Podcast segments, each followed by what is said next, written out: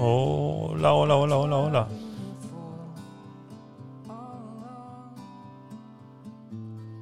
Bienvenidos a un capítulo más de los Podcast Night.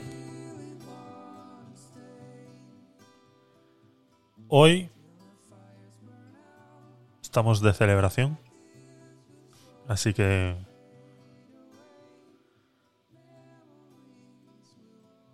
todo el que vaya a empezar un mensaje o el que nos vaya a enviar un mensaje en el día de hoy tiene que empezar con la siguiente frase. ¿Vale?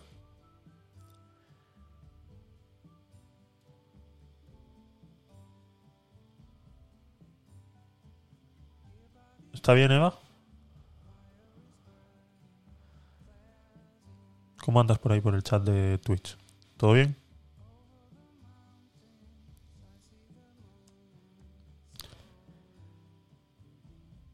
Hoy estamos de celebración.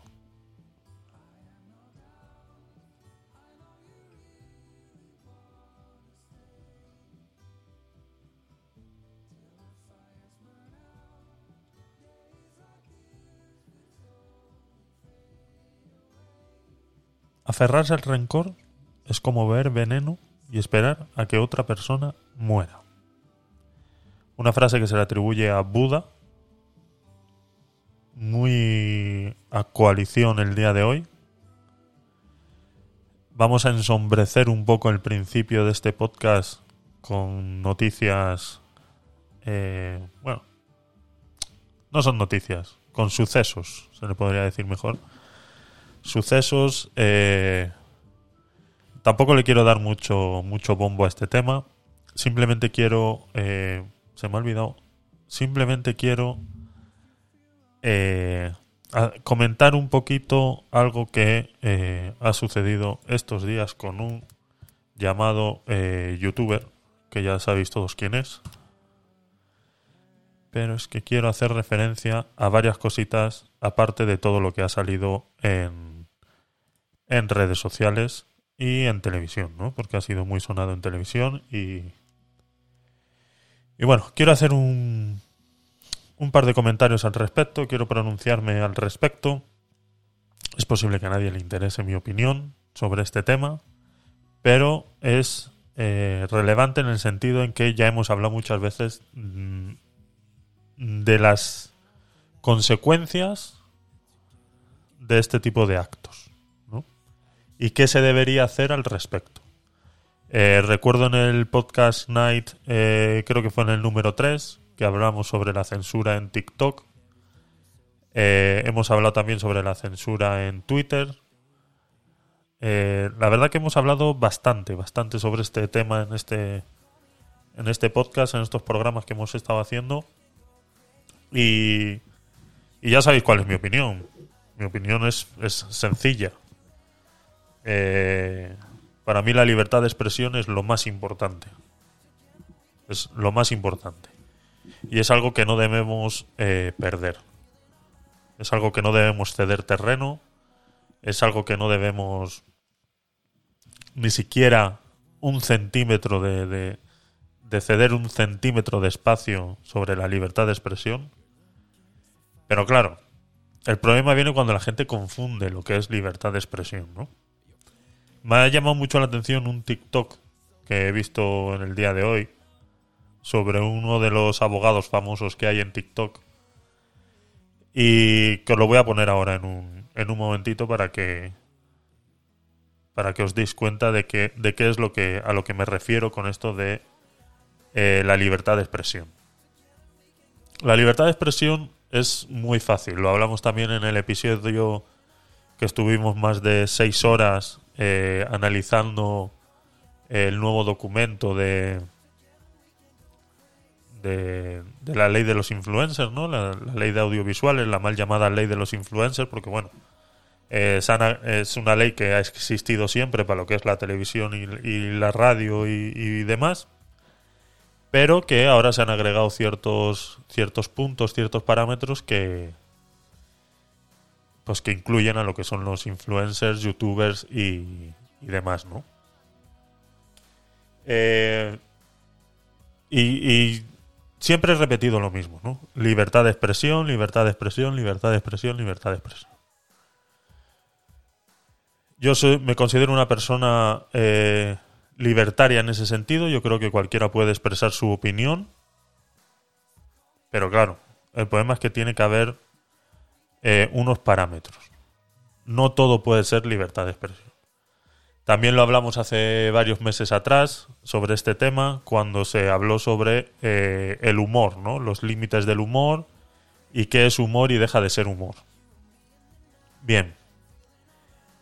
Eh, lo hemos hablado muchas veces. Entonces yo creo que ya todos sabéis, los pocos que habéis escuchado esto y me seguís de- desde el principio, eh, ya tenéis que saber y tener muy claro cuál es mi postura en relación a este tema, ¿no? Pero vuelvo y repito, el problema empieza cuando confundimos la libertad de expresión con otras clases de, de situaciones, incluso de delitos, ¿no? Y si nos eh, traspolamos al, al tema este de, de Borja Escalona, que vuelvo y repito, eh, yo no voy a entrar en su juego, ni, ni le voy a hacer un vídeo, ni voy a empezar a mostrar aquí sus vídeos, ni nada por el estilo. Simplemente hoy nos hemos enterado pues que YouTube eh, le ha quitado le ha quitado el canal. Eh, tengo entendido que no ha tardado mucho en abrirse otro, pero bueno. Intentaremos. eh, aquí es donde viene el comentario que a mucha gente no le gusta cuando sabe que eh, a mí la libertad de expresión es algo inviolable, ¿no? Pero se puede abrir todos los canales que quiera. Que los volveremos a tumbar. Y lo hablábamos en la ley de los influencers, ¿no? Que estamos dejando que el gobierno eh, eh, tome decisiones sobre qué es libertad de expresión, qué no es libertad de expresión, de qué se puede hablar o qué no se puede hablar. Y otra cosa que yo dije en ese en ese podcast eh, en relación a eso es que nosotros somos los que tenemos que regular las redes sociales.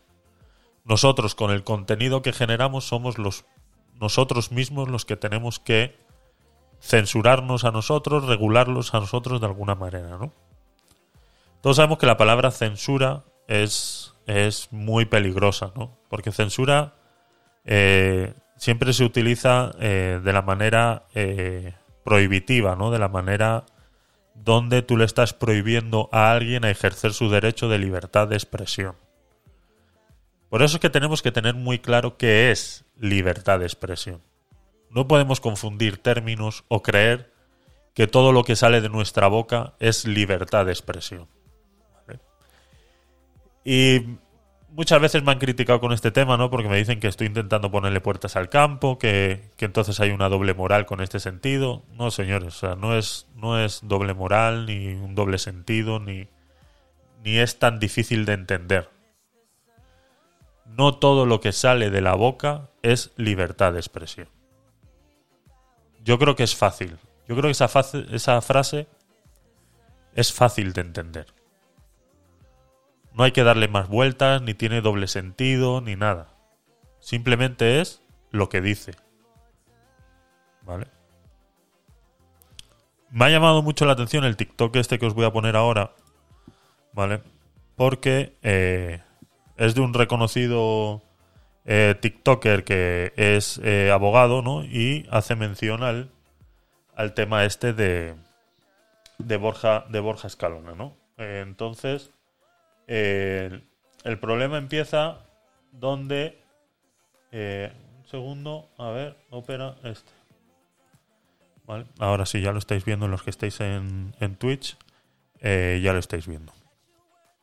Vale, eh, os lo voy a poner y, me llama mucho la atención esto, por eso es que yo quería resaltar eh, este punto, ¿no? Noticia de última hora. Borja Escalona se queda sin sus canales de YouTube y Twitch tras intentar comer gratis. Supongo que te enteraste. Este hombre se negó a pagar una empanadilla de 2 euros bajo el pretexto que él es influencer y que él no paga por hacer publicidad. Incluso amenazó a la camarera de pasar factura de 2.500 euros. Pues bien, YouTube ha cancelado su canal de más de 35.000 suscriptores después de haber sido denunciado por muchos usuarios de Foro Coches. A cabo de un rato, Twitch ha hecho lo mismo. Aunque a las pocas horas, Escalona ya ha abierto un nuevo canal de YouTube. He visto muchos vídeos de Escalona y tiene mucha cara, tiene mucho cuento. Él mismo se define como un sociópata, pero de ahí a que le elimine un canal de YouTube o de Twitch lo veo totalmente fuera de lugar. Primero, porque soy un firme defensor de la libertad de expresión. Y segundo, porque con todo esto lo que estamos haciendo, y yo también ahora, es darle más publicidad. ¿Y tú? ¿Cómo lo ves?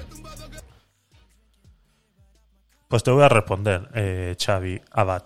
Te voy a responder. Y intentaré responderte en un, en un TikTok para que lo veas. Es más, mira, ni te sigo siquiera. Te voy a seguir. Eh, te voy a responder en un TikTok. Eh, espero que, que lo veas. Pero te voy a contestar a varias cosas. ¿Vale? Eh, primero, esto no es libertad de expresión, esto es acoso e intimidación.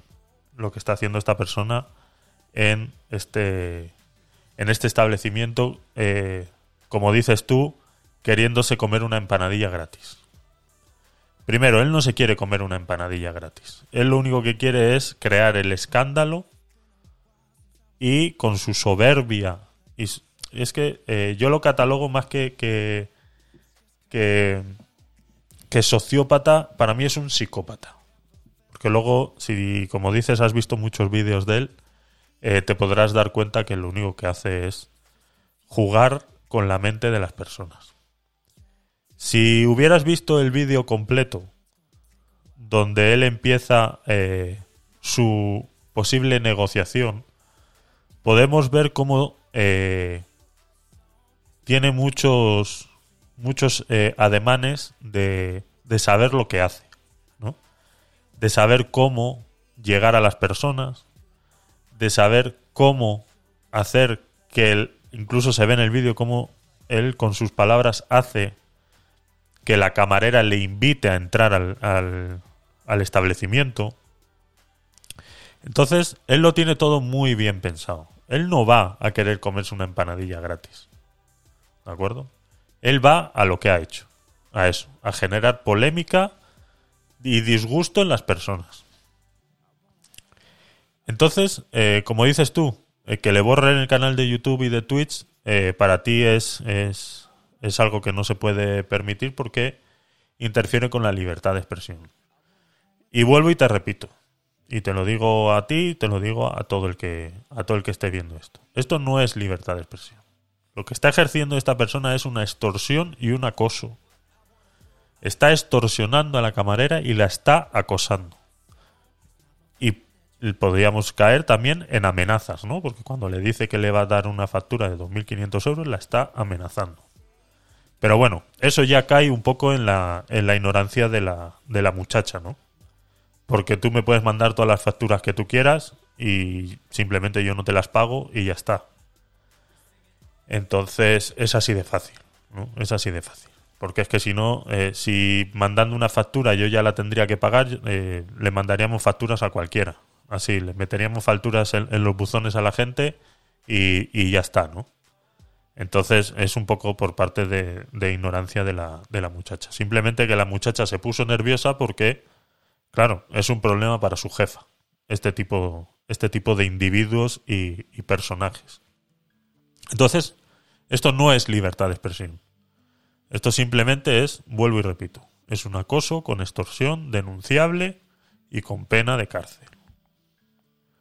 Entonces, que un abogado salga en TikTok y condene que le quiten el canal de YouTube a esta persona, eh, me parece un poco un poco demagogia lo que está haciendo, ¿no? Está desviando un poquito la atención y llevándola un poquito a su terreno para ver qué para ver qué sacamos del tema, ¿no? Entonces, eh, me ha parecido muy, muy, muy vaga esta, esta cuestión. ¿no? Y poco más con este señor. eh, no- eh, realmente no voy a decir mucho más de este señor. O sea, no le voy a prestar más tiempo y, y espero que todos los canales que suba se los tumbemos y que este tipo de personas no estén en las redes sociales. Porque vuelvo y repito, somos nosotros los usuarios y creadores de contenido los que tenemos que regularnos a nosotros mismos. No necesitamos que el gobierno nos regule, ¿vale? Y esto es regulable por nosotros, tan fácil como eso. Denuncia, canal de YouTube, abajo. ¿Que se vuelve a abrir otro? Pues bueno, llegaremos a un punto en el que tengamos que eh, pedir DNIs y fotocopia de DNI para crearse una cuenta de en las redes sociales, ¿no? Y entonces pues derivaremos en, en todo en todo el problema que nos va que nos va a traer eso, ¿no? Entonces no voy a perder más tiempo en esta persona, realmente es un es un sinvergüenza eh, y, poco más, ¿no? Hola doctor, ¿qué tal? Eh, gracias por pasarte. A ver, que no sé por qué Eva, ¿me has enviado un mensaje de texto? Sí, ¿me estás? ¿Qué pasa? A ver, ¿qué has hecho? Hola, ya estoy, maravilla, hoy hay trabajo. ¿Qué te pasa? ¿Cómo que qué me pasa? Es que no, no estáis en el momento que tenéis que estar. Entonces, luego me preguntas que qué me pasa. No lo entiendo, de verdad. Estoy hablando de, de Borja Escalona. He puesto un TikTok ahora de Xavi Abad, que es eh, un abogado de, de TikTok, que hace muchos vídeos en TikTok, y eh, ha hecho una serie de comentarios en lo cual eh, no, sí, claro, es que estoy hablando de este, de este, de esta persona, por eso ya. Eh, estoy hablando de esta, de esta persona, entonces. Eh, entonces Xavi Abad ha hecho un un eh, un vídeo en TikTok diciendo que bueno que, que este tío es un sinvergüenza y todo lo demás. Eh, sí, también la han denunciado cuando se coló en el Anoeta y todo lo demás, eso es. Y. Y Xavi Abad dice que, bueno, que quitarle el canal de YouTube y de Twitch que ha sido demasiado, ¿no? Que es ir en contra de la libertad de expresión. Y yo lo único que estoy diciendo que esto que ha hecho este señor en las redes no es libertad de expresión. ¿Vale? Eso es lo que le hizo a la camarera en. en. en el restaurante de las empanadillas es acoso y intimidación, ¿no? Y lo que hizo colándose en el estadio de Anoeta, pues es allanamiento de morada. Entonces, eh, son todo ilegalidades. No es libertad de expresión. ¿De acuerdo? Entonces, eh, he puesto el TikTok y bueno, más, más que nada le, he querido contestar y luego le contestaré por TikTok eh, en relación a este tema.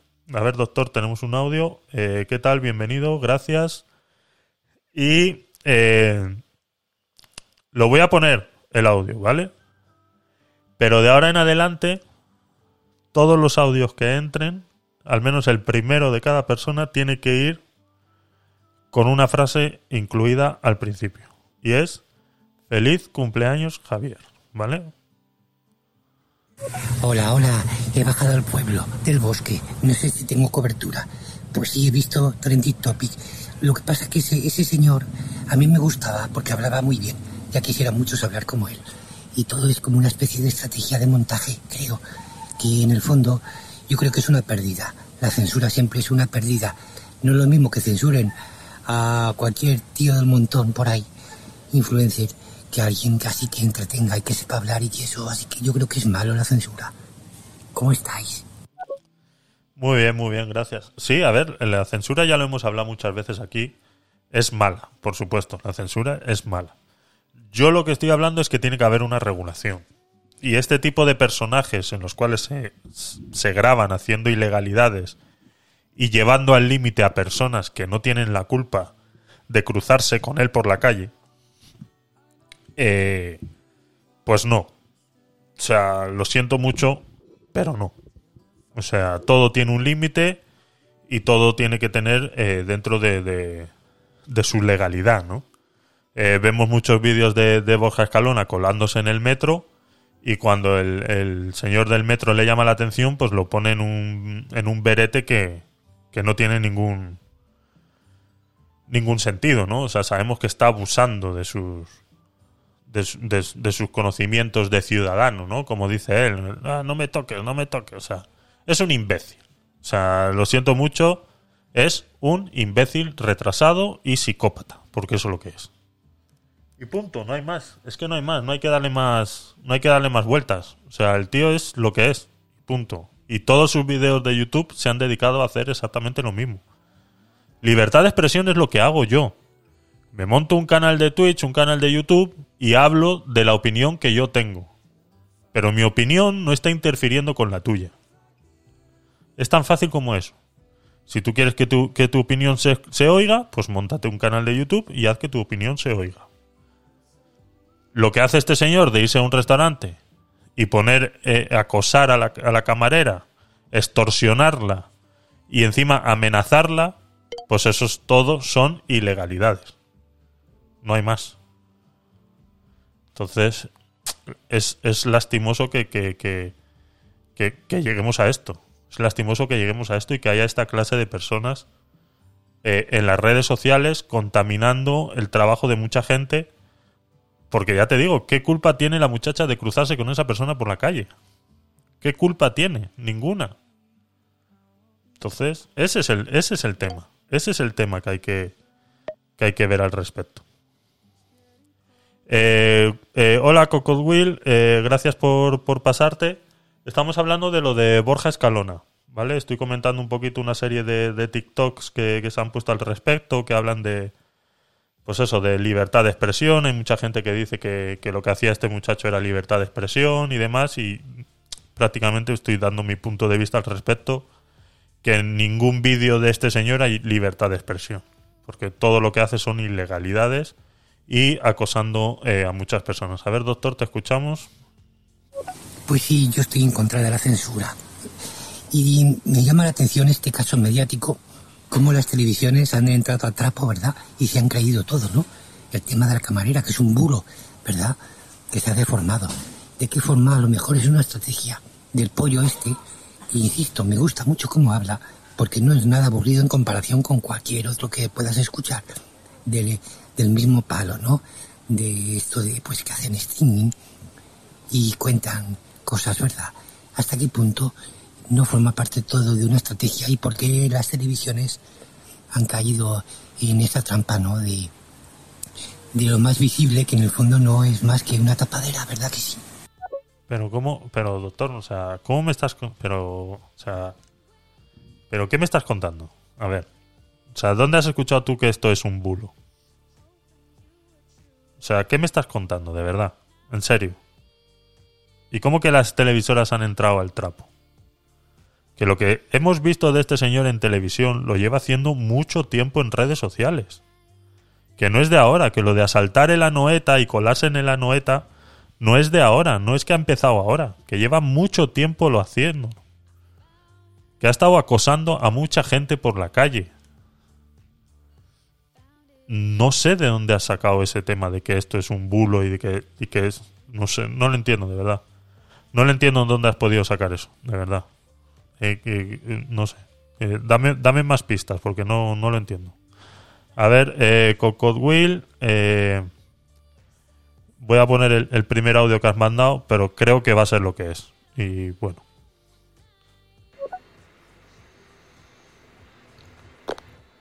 Mm, Lo sabía. Hola, ¿de qué habláis? Ay, he visto el tema ese de la empanadilla.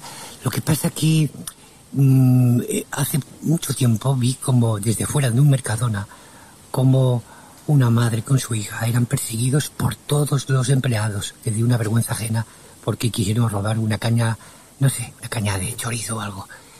¿Hasta qué punto en la hostelería también es vergonzante que le quieren cobrar a alguien, pues en este caso una empanadilla, ¿no?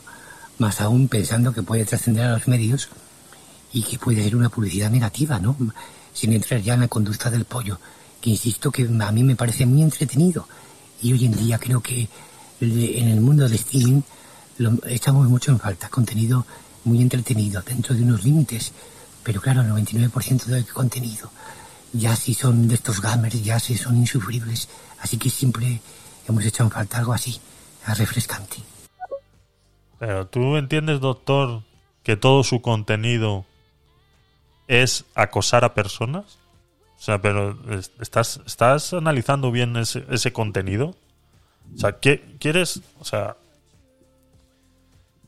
mira que yo no quería explayarme demasiado en este tema y simplemente quería contestarle al abogado este, pero eh, me estoy dando cuenta de que de que el tío tenía 35.000 seguidores y que se creían que, que, que eso es un show y que, o sea, no lo entiendo, de verdad que no lo entiendo, no lo entiendo. O sea, de verdad cree la gente, de verdad cree la gente que lo que estaba haciendo este señor es un show. Este señor empezó en las redes sociales exactamente igual que como está ahora. Santamente igual. O sea, no, no es que es un show. Ese es él, en persona, es así. Es un don nadie que no tiene dónde caerse muerto y que lo único que sabe hacer es meterse con la gente. Esto es en lo que en lo que en lo, que en psicología se llama eh, piojo resucitado, ¿vale? Son personas, son personas en lo que en la psicología le llaman de esta manera, porque son personas que no han sido nada en la vida y que incluso de pequeños han sido acosados y que en el momento que han cogido un poquito de cuerpo y- y han hecho un poquito de ejercicio, ya creen que pueden acosar al resto de las personas. Y eso es lo que pasa. Todos sus videos son acosando a gente, metiéndose con gente, faltándole el respeto a gente. ¿Qué culpa tiene la camarera de cruzarse con ese imbécil por la calle? ¿Qué culpa tiene? Y lo de cobrar la empanada, vamos, es que no... A ver, Eva, eh, no sé por qué me estás escribiendo por el chat, de verdad. ¿Estás teniendo... Sí. Eh, por cierto, no, no te distraigo más. Estoy y no estoy. Besitos. Vale, Eva. Eh, vale, pero manda un audio para escuchar tu voz, que va a parecer que no eres tú. Que me quieres engañar. Eso es a lo que voy. A ver, eh, Cocodwill, pongo, pongo tu audio, ¿vale? Eh, no entiendo, no entiendo exactamente de lo que estáis hablando, de algo de TikTok o algo, pero no, no entiendo exactamente. ¿Me podréis resumir, por favor?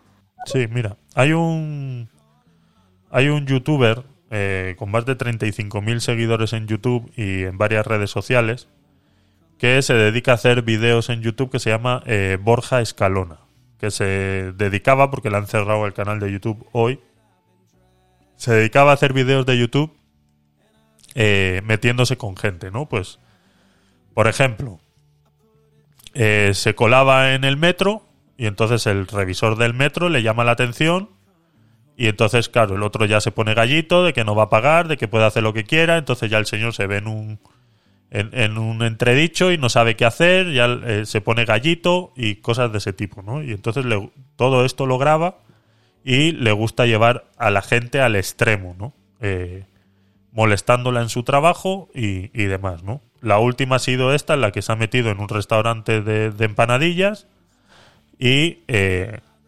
estaba en directo en YouTube y ha simulado pues como que estaba haciendo una promoción de las empanadillas y no la quería pagar porque era una promoción. Entonces ha puesto a la muchacha entredicho eh, con ese tema porque la muchacha pues por supuesto que le tiene que cobrar la empanadilla.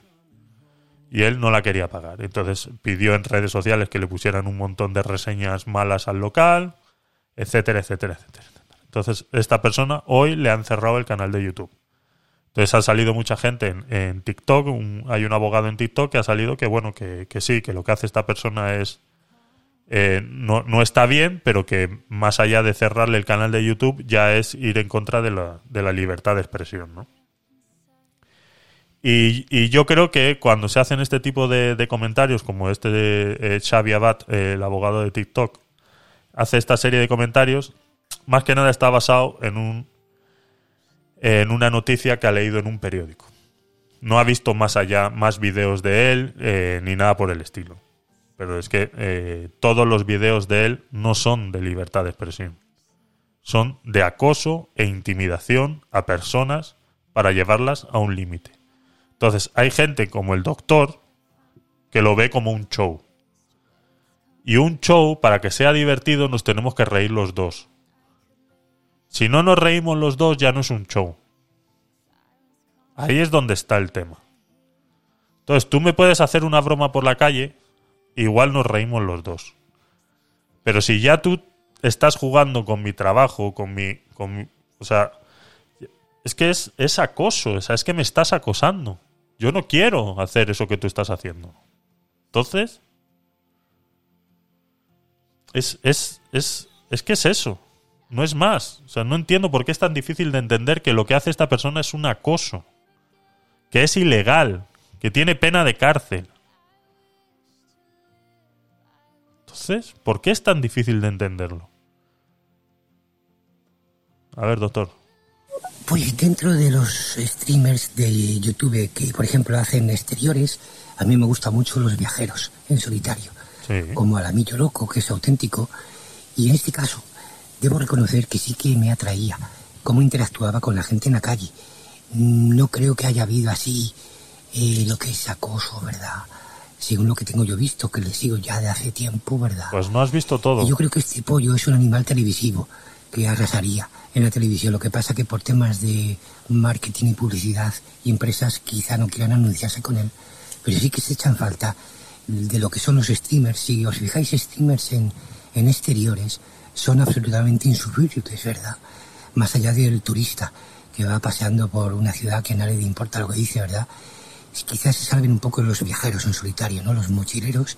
Y en este caso, este, este pollo urbanita, que sí que, dentro de lo malo o bueno que sea él, sí que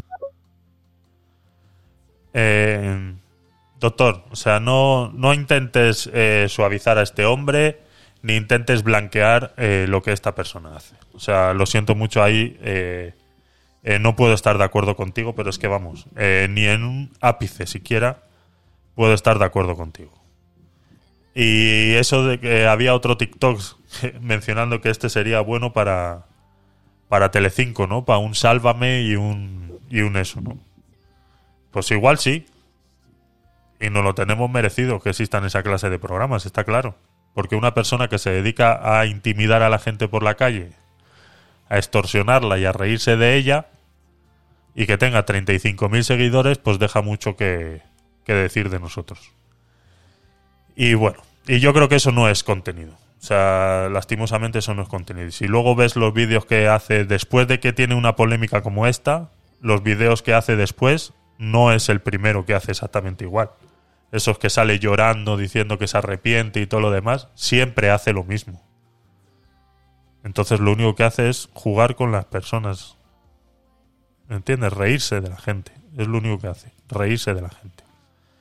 Pero bueno, eh, vamos a cambiar un poquito de tema porque esto realmente que no, no tiene ningún, ningún sentido y, y me alegro, mira, que le hayan quitado el canal de YouTube y, y que no pueda seguir haciendo estas estupideces ni molestando eh, a la gente. Más cositas, a ver. Eh, a ver, tenemos un audio.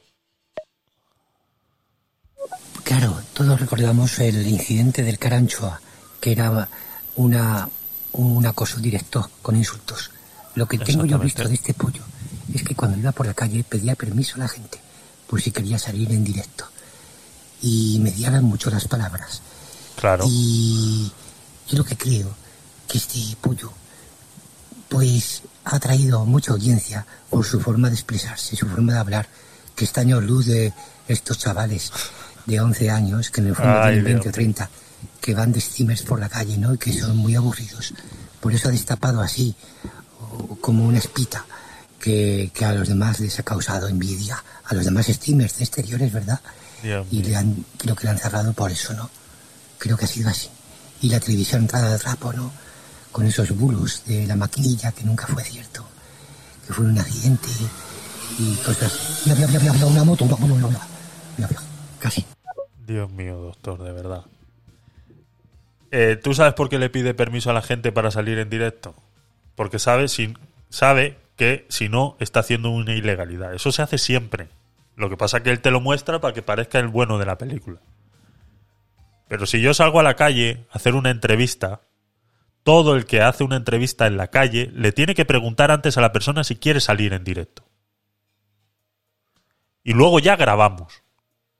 Pero que él grabe incluso hasta esa pregunta no lo hace más bueno, doctor. O sea, es que seamos serios ya. O sea, ¿qué tontería estamos hablando? No, que, que es un tío que sabe hablar bien. Que no es un tío que sabe hablar bien, que te está engañando.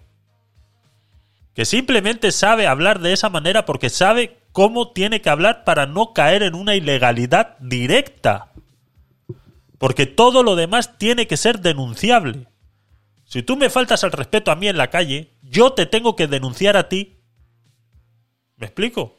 Pero si él sube un documento a Internet entrevistando a una persona que no ha dado su consentimiento, incluso alguien que no está en esa entrevista puede denunciar eso. Y no solamente tiene que ser la persona que ha dado el consentimiento. Por eso te digo que está jugando con tu inteligencia, por favor, doctor. O sea, o sea, yo no pensé que íbamos a tener esta discusión hoy, de verdad. No pensé que íbamos a llegar a tener esta discusión. Pero está claro que si el tío tiene 35.000 seguidores en YouTube, es por esto. Y es que esto me está, o sea, me está dejando, me está dejando, o sea, me está dejando a cuadros esto, de verdad. No lo entiendo. No lo entiendo, o sea, es que sigo sin entenderlo, sigo sin entenderlo. Que el tío habla mejor que cualquier niño de 11 años. Porque sabe muy bien lo que tiene que decir. Si te ves el vídeo entero de lo de la empanadilla, él sabe muy bien que le tienen que invitar a entrar para que él pueda grabar dentro. Porque es un local privado.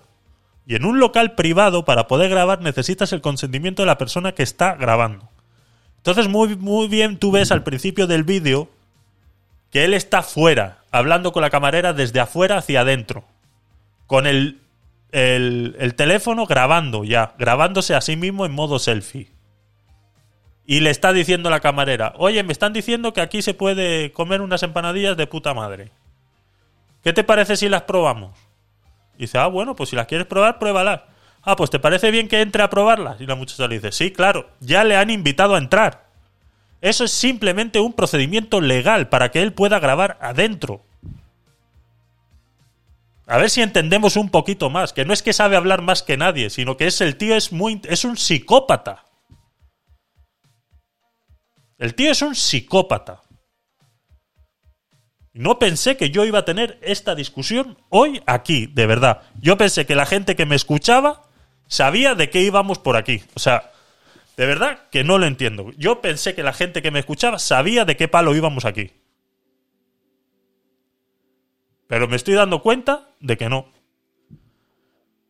No puedo creer, doctor, que todavía me sigas diciendo que a ti ese tío te gusta por cómo habla. ¿Cómo que por cómo habla?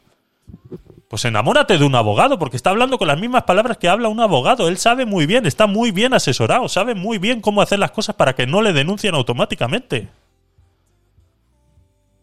Si esta dueña de negocio no pone la denuncia, esto queda en nada.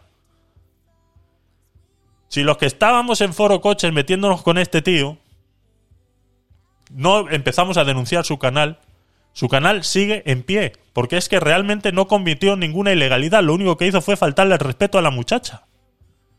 Porque la empanadilla la paga, no es que no la paga. Cuando la muchacha le dice, sí, sí, me tienes que pagar, saca las monedas de la mano y le pone, toma, toma, aquí tienes, y por dos euros no nos vamos a pelear.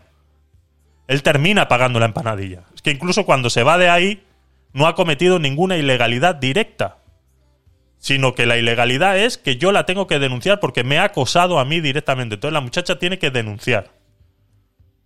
Y como hizo la jefa, puso la denuncia porque... Eh, por todas las reseñas malas que le llegaron en ese momento. Entonces, no me digas que sabe lo que, que, habla muy bien y... Por supuesto, porque es un psicópata, porque está, te está enamorando con las palabras que está diciendo y está jugando con tu mente. Se ve muy bien en el vídeo cómo entra y, dice, oh, hola, ¿qué tal? Eh, ¿Cómo te llamas? Eh, fulanita de tal. Ah, y guiña así el ojo, hace un guiño así de ojo. Bueno, estamos aquí hablando con la jefa y hace un guiño así de ojo como diciendo, no es la jefa, pero podría serlo, ¿no? A ver, porque así me la camelo antes a la tía. Venga, hombre, doctor, es que de verdad. Ay, perdona, perdona, Javier, es que estoy no estoy, de verdad. Que estoy súper centrada en el trabajo. Eh, ahora no te podía atender. Eh, pues nada, Rey, sí, soy yo, por Dios. Vale, vale, digo, a ver si te han secuestrado. Estás mandando textos nada más, digo, a ver si te han secuestrado. Y no sé quién, quién era. Entonces, eso es, eso es así. Eso es así. O sea, que es que no hay. No es que el tío. O sea, el tío es un psicópata, está jugando con tu mente todo el rato. Después de todas estas polémicas, cuando tuvo la polémica de. de lo de Omar, con Omar Montes, que tuvo una polémica exactamente igual con Omar Montes, que llegaron a pegarse puñetazos en un, en un ring de boxeo. Dos días después hizo un video exactamente igual al que hizo antes de ayer. Con lágrimas de cocodrilo en los ojos pidiendo perdón. Y luego te das cuenta que los 10 últimos segundos del vídeo, que parece ser que a la gente le da mucha pereza llegar hasta el final del vídeo, porque no entienden lo que está pasando y se creen que esa persona está pidiendo disculpas de verdad y luego ves un montón de, de, diciendo Borja Escalona pidiendo disculpas, pobrecito, no sé qué. Y te ponen el trozo del vídeo donde está pidiendo disculpas. Pero los 10 últimos segundos donde se ríe de tu puta cara, no, los pones. Ese, ese, ese, ese no, no, no lo habéis visto esos vídeos, ¿no? ¿Qué hace, no? ¿No los has visto, doctor? Un saludo a la señorita Eva, que está en esta central nuclear que se ha reactivado después de muchos años en tierras pamplónicas, que hay un sesgo eh, de que son peligrosas y no tienen por qué serlo, porque ella está ahí ah, vigilando que todo vaya bien. Pues eso, yo creo que en general este pollo u otros eh, es como un fenómeno que ha querido eh, hacer que las redes sean menos aburridas de lo que ya son en lo tocante a streamers de exterior. Creo que ha sido eso, que en el fondo no podemos negar que el 99% de los contenidos de este tipo de eh, streamers exteriores son insufribles. Y claro, nos ha llamado la atención cuando hemos visto algo que no era, no era tan aburrido, ¿verdad? Dentro, si ya, sin entrar ya en su conducta de psicopatita. Es un psicópata. Es un psicópata y eso no entretiene. Y al que le entretenga un psicópata, pues eh, que se lo haga mirar. O sea, doctor, de verdad. O sea, si a ti te entretiene este tipo de cosas, eh, yo creo que hay que hacérselo mirar, ¿eh? De verdad. Y es que yo ya eh, estoy un poco cansado de, de- todos los youtubers y todos los tiktokers que salen defendiendo a este sinvergüenza. Eh, eh, eh, ya es que es- está, está fuera de sí.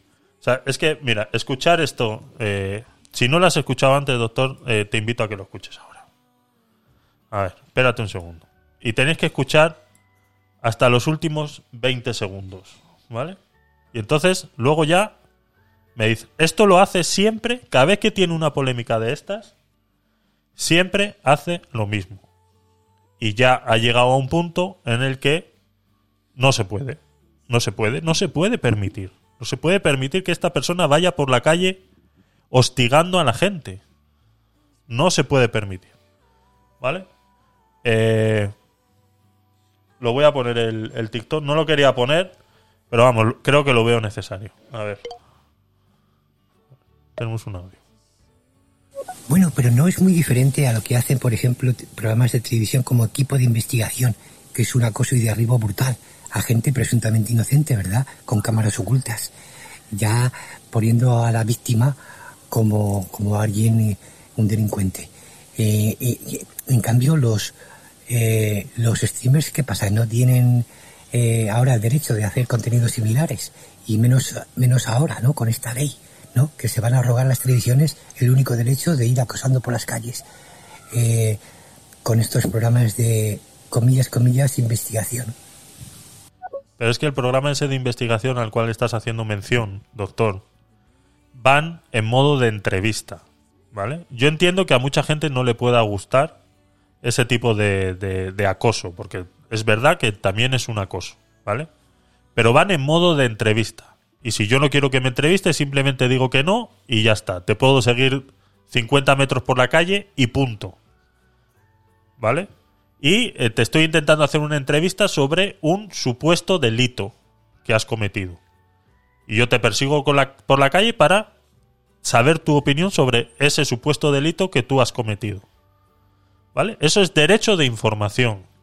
Y yo te estoy dando la oportunidad como eh, periodista, te estoy dando la oportunidad de que des tu opinión sobre, sobre lo que se te está acusando. Si tú ya me dices que no y yo te persigo 50 metros por la calle y me quieres denunciar, lo puedes hacer. ¿Vale? Lo que está haciendo este señor es ir a molestar a gente que está en su trabajo, que no tiene ningún problema con nadie, y menos con él. Una muchacha que está en- atendiendo en su negocio, su trabajo de todos los días, vendiendo empanadillas, llega de repente un subnormal y le ponen este problema. Que es que yo no tengo por qué saber lidiar con esta clase de gente por el mundo. ¿Me explico? Yo no tengo por qué. Escucha este, este último. Este último. Y no te pierdas los últimos 20 segundos, dice aquí. Después de que los de Forocoches me hayan abierto siete hilos, no os podéis hacer una idea del vendaval que se me ha venido. Sí que es cierto que yo he cometido algunos errores, como yo El tío con lágrimas en los ojos, ¿eh? El tío con lágrimas de cocodrilo en los ojos, ¿vale? Supuestamente él arrepintiéndose de lo que hizo. ya dije la otra vez. Sí que es cierto que yo, quizás mi contenido sea un poco controvertido y controversial.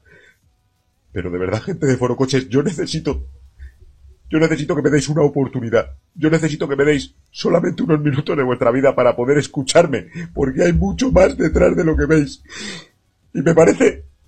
Me parece increíble que se estén riendo de una persona cuando muestra sus emociones y sus sentimientos como lo estoy haciendo yo. Ojalá vosotros nunca tengáis que recibir el hate que he recibido yo. Ojalá nunca, nunca tengáis que mostraros tan vulnerables como lo estoy haciendo yo. Porque esto es tremendo. O sea, nunca, jamás había recibido tal episodio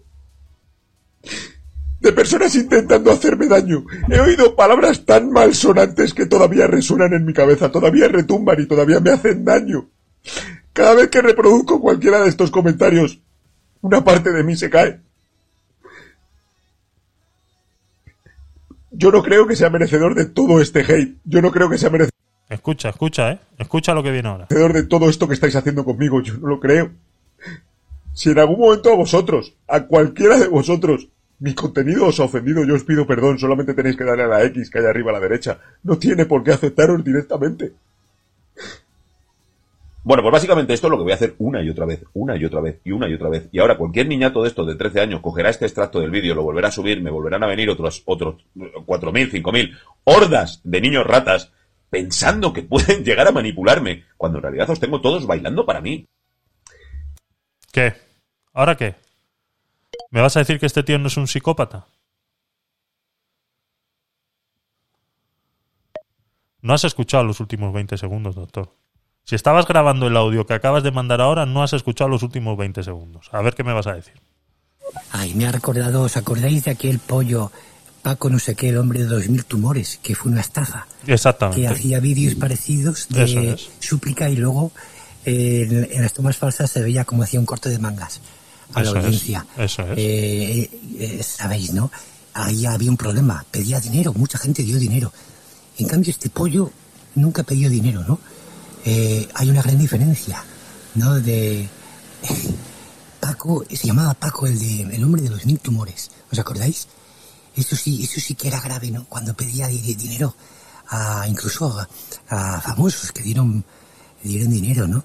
Y me llamó la atención cómo esas tomas llorosas después se traslució a la prensa como hacía un corte de mangas. Exactamente. Exactamente. Es que por eso vuelvo y repito, es que es un psicópata. Es un psicópata. Este señor tiene muchos problemas. Este señor tiene que estar en un manicomio.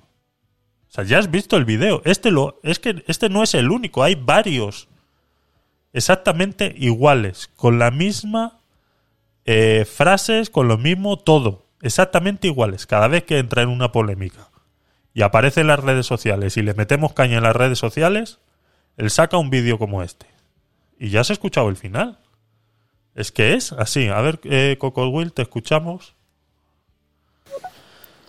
Bueno, bueno, este tío es un psicópata, pero aparte de eso, él tiene que tener múltiples personalidades, vaya, porque de la manera que habla. Exacto, exactamente, así es. Eh, me alegro que, que te hayas dado cuenta tú también, como decía eh, José Mota, ¿no? Te has dado cuenta tú también, ¿no? Pues es así. Este es, este es él. Este es Borja Escalona. No es un show y no es un personaje. Él es así. Y, si, y sigues viendo vídeos de él y te darás cuenta cada vez más. Lo que pasa que si nada más ves lo que te interesa, pues eh, esto es lo que pasa. Este es el problema. ¿Vale? Eh, más cositas. Venga, vamos a, salir de este, de este lío y, y vamos a, pasar a, a, a más temitas. A ver, eh, más cositas. Eh, yo tengo un par de, noticias aquí que he estado, que viendo hoy. Tengo eh, una que voy a dejar para el final, que es por lo que sale el título hasta dónde les vamos a dejar. Y eh, vamos a comentar un par de, noticias aquí y vamos con ello, ¿vale? A ver, tengo una sobre el tema de eh, de Salman eh. No sé si habéis escuchado eh, antes de ayer, hace dos días, eh, sufrió un atentado de que casi lo, lo matan en un pues en una en un evento de estos que hacen de, presentando libros y, y demás, ¿no? Este señor hizo un, un libro eh, muy controversial para el mundo árabe, ¿vale? Eh, ya el libro fue publicado hace muchos, muchos años, pero bueno, desde entonces le tienen le tienen los ojos puestos puestos encima, ¿no? Pero bueno, ya todo eso lo habéis visto en, en televisión. eh, me imagino que ya todos sabéis la noticia. eh, pues casi lo, lo matan. Gracias a Dios se, está recuperando y, y parece ser que, que, que va a salir de, de este problema, ¿no? Pero como ya sabéis, aquí yo siempre quiero traeros un poquito más allá de lo que habéis visto en eh, televisión en relación a estas, a estas noticias, ¿vale? Hay una noticia en el mundo, ¿vale? Y aquí es donde quiero dejar, eh, eh, donde quiero dejar claro de con qué personas estamos tratando, ¿vale? Sabemos que la persona que, que le atentó, que, que le agredió físicamente es un estadounidense eh, con creencias y demás eh, árabes, ¿vale? Vamos a dejarlo ahí. Y que varios grupos árabes se eh, hicieron cargo de- del atentado, ¿no? Como diciendo que eran parte del atentado. A todo esto, Irán se ha querido desmarcar un poco del tema, pero lo hace de la siguiente manera con el portavoz del gobierno iraní, eh, hablando de la siguiente manera. ¿no? El titular dice, el gobierno iraní culpa a Salman Rushdie del ataque y rechaza lazos con el agresor. Y dice las palabras de Ibrahim, Ibrahim Raisi, que es el portavoz del gobierno iraní, dice, no consideramos a nadie más que, al, que a él, refiriéndose a Rushdie, y a sus seguidores dignos de culpa e incluso de condena. Eh, a ver.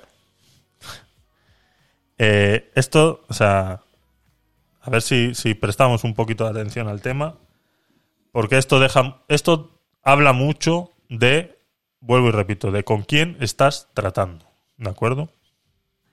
O sea, yo escribo un libro que a ti no te gusta y tú me dices a mí que merezco la muerte y debería estar en el infierno por meterte con, con Alá y, y con mis creencias. En fin. Esto fue hace muchos años atrás y parece ser pues, que continuamente han estado intentando de alguna manera eh, agredirle hasta que al final lo han conseguido. Una vez que lo consiguen, convenciendo a un eh, lobo solitario, como les llaman, a estos, a estos locos eh, eh, ultras del, del, del Islam, ¿no? Eh, consigue la agresión y eh, Irán, para desmarcarse del problema, dice, nosotros no hemos sido, pero bueno, te lo mereces. Esas son las palabras que han utilizado. Nosotros no hemos sido, nosotros no hemos sido quien ha ordenado ese ataque, pero bueno, que bien merecido está. O sea, eh, ¿cómo, cómo, cómo te tomas esto? Dice la noticia, no hubo condena. Dice, un portavoz del gobierno iraní aseguró que Teherán no tiene lazo alguno con el estadounidense de origen libanés que se abalanzó sobre el escritor Salman Rushdie el viernes pasado. Sin embargo, en línea con la mayoría de mensajes procedentes de la prensa oficialista iraní, en los últimos días las élites responsabilizaron al escritor indio del ataque sufrido. O sea, está respon- responsabilizando a la víctima del ataque. O sea, es que tiene huevos. O sea, es que tiene huevos y cojones de que esta gente sean tan. O sea, que tan impunemente puedan salir en la televisión y decir estas estupideces. A ver, doctor, te escuchamos. Ay, pues yo sí me acuerdo el día exacto cuando el Khomeini echó esa fatua para matar a Rushdie, ¿no? Fíjate si han pasado años Mm. y eso no caduca. Eso Pues es. mira lo que ha pasado, espero que se recupere. ¿Qué opináis de ese temor, más allá del fenómeno Charlie Hebdo que pasó en Francia, ¿verdad? Eh, aquí en Españita, que se cumple un año de la toma de los talibanes, ¿verdad? Cómo estas femicomunistas del gobierno no, no dicen una palabra, ¿no? De todos los abusos que han sufrido durante el último año en Afganistán, las mujeres, ¿no? Que ayer Twitter eh, se lo señalaba, ¿no? Eso Como eh, estas, eh, estas del Ministerio de Igualdad hacen, no se atreven, ¿no? Se atreven mucho con la Iglesia, pero no contra, eh, contra estos temas. ¿Qué opináis? Así es, eso es, eso es. Eh, ya sabemos lo que opina el, gobierno actual de España sobre estos temas y es callar, ¿no? Es más fácil meterse con el Sáhara Occidental y poner en peligro la, el, el- el suministro de gas que eh, atacar este tipo de acciones en, en estos países, ¿no? Como bien dices, eh, se acaba de cumplir un año de la llegada de, de la vuelta, no de la llegada de la vuelta de los talibanes a Afganistán y que lo único que demuestra es que toda la invasión eh, americana y demás eh, no sirvió para nada. Simplemente que para, para eso. Para encima dejarles más armas en, en su poder porque abandonaron todos los tanques y helicópteros y todos los abandonaron allí y de los cuales ahora hacen uso los, los talibanes, ¿no? Estuvieron muchos años eh, controlando esa zona y está demostrado que sin frutos. Entonces, eh, es una pena, es una pena. ¿Qué, ¿Qué tendríamos que hacer ahí? Es que el problema es ese, que es que no se puede hacer nada. Porque es una cultura que está muy arraigada en ese sentimiento. Entonces, eh, está demostrado que por muchos militares que lleves a la zona y por mucho que quieras militarizar la zona, para que se protejan de los talibanes fue pisar un talibán la tierra y automáticamente todos dijeron, venga, va. Y todos se volvieron talibanes automáticamente. O sea, no hubo ni siquiera una pequeña lucha de intento de, de, de retener eh, a estas personas. Entonces, eso es lo único que demuestra es eso, que no hay, no hay ganas de que esto desaparezca. Y cuando oyes estas declaraciones de personas que se supone que deben de tener dos dedos de frente, pues más te viene a decir a ti que no hay nada que hacer. Es algo en lo que no hay nada que hacer. Dice, algunos observadores se cuestionan si estos acontecimientos pueden obstaculizar el proceso de reanimación del pacto atómico en un momento crucial. Dice, eh, sobre el ataque contra Salman Rushdie en Estados Unidos no consideramos que nadie merezca reproche, culpa o incluso condena, excepto él y sus partidarios, sentenció el portavoz del Ministerio de Asuntos Exteriores Nasser Kahani durante la periódica rueda de prensa del lunes. Según Kahani, nadie puede culpar a Irán. Rushdie provocó la ira pública al insultar al sagrado Islam y a 1.500 millones de musulmanes, creemos que los insultos prof- proferidos, proferidos y el apoyo que él recibió fueron un insulto contra los seguidores de todas las religiones. Pues eso. Eh, le echamos la culpa al. En vez de echarle la culpa al agresor, le echamos la culpa a la víctima, ¿no? Y. Y el Islam. Y. Es que es. es yo conozco gente que profesa el, Islam y no tiene nada que ver con esto, ¿vale? O sea, es que la culpa no es. Eh, eh. Es que eh, tenemos que tener en cuenta, hay que diferenciar dos cosas cuando se habla de este tema, ¿vale? Una es el Islam y otra es el Corán, ¿no? Y luego toda la gente que interpreta eh, el Corán como tal, ¿no? El Islam es una cosa y la interpretación de Mahoma sobre el Islam es el Corán. Entonces, eh, eso no deja de ser una interpretación de una persona que hizo eh, un día. Entonces hay muchas cosas en- dentro de esa interpretación que eh, no están bien interpretadas o al menos en esta época ya no están bien interpretadas. Entonces, que alguien haga dentro de, eh, aquí es donde sí está el derecho del- de la libre expresión, ¿no? Que yo puedo crear un libro y dar mi opinión sobre el Islam o sobre lo que a mí me dé exactamente la gana. Eso es libertad de expresión. Y que esto a ti no te guste y digas que he insultado al sagrado Islam y a, un, y a 1.500 millones de musulmanes, o sea, es que te, te- te has venido muy arriba. Eso es, lo único que demuestra es un fanatismo invencible. A ver, doctor, te escuchamos. Bueno, pero en el caso del ataque a Rushdie es una fatua. Una fatua está por encima del bien y del mal. Es la mayor orden que puede dar un líder religioso. Entonces, mm, yo creo que no pasa nada. Si Irán reconoce o no que se lo merecía, porque eso está por encima de todo, lo que es la fatua. Eso me lleva a pensar que este escritor tiene mucha codicia. Debe tener, eh, digamos, unos royalties de sus libros asegurados. ¿Por qué se arriesga a dar conferencias? ¿Hasta qué punto la codicia o la fama, eh, ante algo tan tremendo como una fatua, se, deja él mismo exponer eh, para ser atacado, ¿no? Eh, ahí está. También otro tema, ¿no? La fama, la codicia, llevada al mundo de la literatura, ¿no? ¿Y qué tiene que hacer? ¿Esconderse? Porque alguien le ha amenazado. Es como ahora eh, JK Rowling, que también le ha amenazado. ¿Qué tienen que hacer? ¿Esconderse? ¿Dejar de vivir? Porque unos islamistas radicales le han puesto una, un- una amenaza en Twitter a JK Rowling. ¿Qué tiene que hacer? ¿Esconderse? ¿Dejar de salir en la tele y en la... Es que tampoco es así, doctor. O sea, es que de verdad que hoy no damos una, ¿eh? De verdad que hoy, hoy no damos una. Hoy no damos una, de verdad. Es que no tiene por qué esconderse la gente. No es avaricia ni codicia, por supuesto que está cobrando royalties por su por su libro, por supuesto, y está en todo su derecho de cobrar todo lo que tenga que cobrar. Y si cada vez que va a uno de esos eventos cobra medio millón de dólares, pues medio millón de dólares que el tío se merece, porque está en todo su derecho. ¿Qué tiene que hacer? dejar de hacer eso y dejar de, de- de ganar dinero y encerrarse en una casa como Stephen King y no salir de ahí. Y ya está. Eso es lo que tiene que hacer. Convertirse en un ermitaño.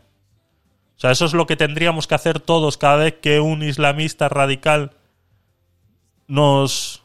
nos por mucho que sea una fatua o lo que, o, lo que quieras, que a mí sigue siendo una estupidez. Una fatua sigue siendo una estupidez. ¿Qué es eso? ¿Qué es eso? ¿Que tú tienes más poder sobre las personas? ¿Por qué es una fatua? ¿Qué es eso? ¿Qué, qué es? Es como como un real decreto cada vez que nos suben, nos ponen un impuesto de la luz, que es irreversible. Venga, hombre, o sea, es que.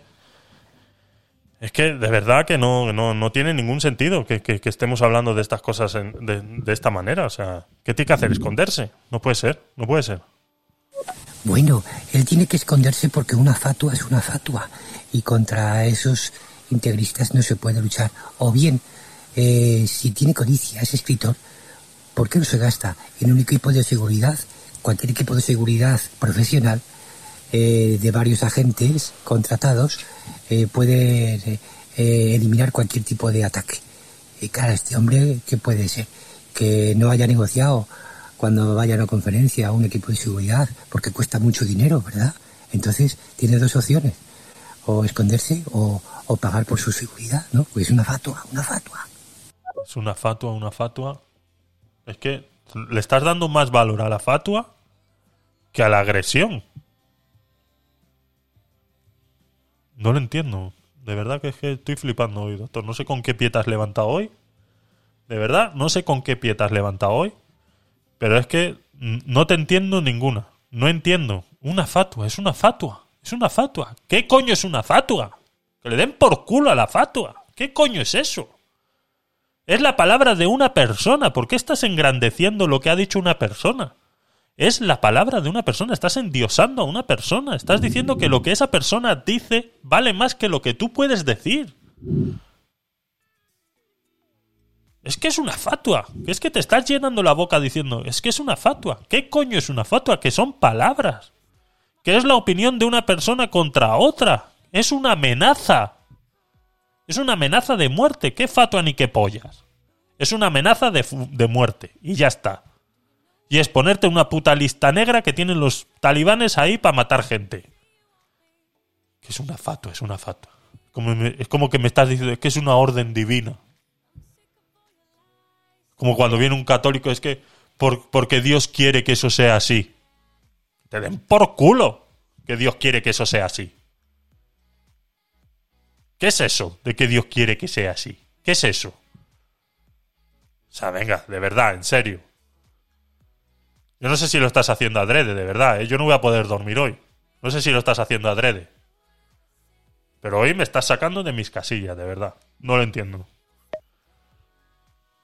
Bueno, y digamos que en España, eh, por poner un paralelismo eh, de la fatua, aquí ha habido tradiciones que han estado por encima de la ley y que el derecho se las ha visto para, por ejemplo, en comarcas prohibir algunas actividades porque reconocido como por, por el por el derecho, incluso aquella, aquella barbaridad de tirar una cabra por el campanario, eh, muchos jueces llegaron a decir que era que se- la tradición estaba por encima de la ley, según lo que estaba escrito en derecho. Y afortunadamente, pues yo creo que viene a ser parecido, ¿no? Eh, esas tradiciones eh, muchas veces son, es muy difícil combatirlas, ¿no? Y en este caso, pues, ha sido así. Una tradición. O sea, me estás comparando en tirar una cabra por un campanario con el decir a ese tío hay que matarlo. O sea, ¿en serio me estás comparando el tirar una cabra por un campanario a ese tío hay que matarlo? Ese tío que hay que matarlo no es una tradición. Y por supuesto que tirar una cabra por un campanario es una aberración. Yo estoy completamente en contra, voy a decirlo porque luego me salen los haters en, en las redes sociales. Por supuesto que estoy en contra de eso. Y por supuesto que una tradición nunca tiene que estar por encima de la ley. Por supuesto. Pero no me compares el tirar una cabra por un campanario a una amenaza de muerte. O sea, no me compares eso. Es que no tiene nada que ver. Estamos hablando de la vida de una persona. Estamos hablando de que una persona está sentenciando la vida de otra. Es que la- la pena de muerte se eliminó en muchos países hace muchos años atrás. Y la guillotina en Francia, tres cuartas partes de lo mismo. Es que no sé por qué es tan difícil entenderlo. De verdad que es que estoy flipando. O sea, es que yo voy a tener pesadillas hoy. Yo voy a tener pesadillas hoy con este tema, de verdad. Tema que abro, tema que hoy no hay manera de que de que se entienda lo que lo- la, la- realidad de- de- del problema. Que estamos hablando con gente que son extremistas islámicos y ¿sabes cuál es la peor? Esto se ha hablado muchas veces también en, en, en internet. ¿Sabes qué es lo peor de pelear con esta gente?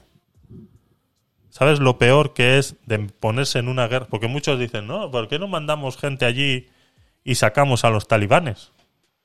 ¿Sabes cuál es el problema de ir y meterse con esta gente? El mayor problema que tienen es que no le tienen miedo a la muerte. Es que ellos van a morir porque tienen un gobierno que les dice, tú muere, que a tu mujer y a tus hijos yo los voy a mantener, no te preocupes. Entonces, cuando tú vas a pelear con alguien que no tiene miedo a morir, vas a perder. Vas a perder, porque esa gente es capaz de hacer lo impensable. Lo impensable. Lo hemos visto muchas veces durante la historia, lo que es capaz de hacer el ser humano contra otro ser humano. Lo hemos visto muchas veces en la historia. Muchas veces. Y esta gente es capaz de hacer lo indecible por ganar. Y en el momento que tú te peleas con alguien que no tiene miedo a morir, has perdido. O sea, haz lo que quieras. Has perdido. No hay más. O sea, es que se acabó. Psicológica, físicamente, armamentísticamente, como quieras. Es que puedes ir como quieras. Has perdido. Porque al que tienes enfrente no tiene miedo a morir. Entonces es capaz de hacer lo indecible por matarte.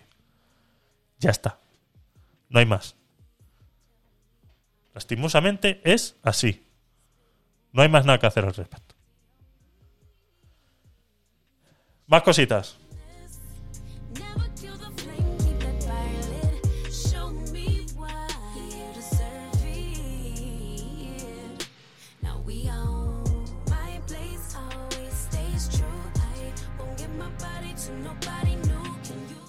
Os he dicho que estoy de cumpleaños hoy, ¿no? Menudo cumpleaños me estás dando, doctor, de verdad, ¿eh? Menudo cumpleaños me estás dando hoy, de verdad.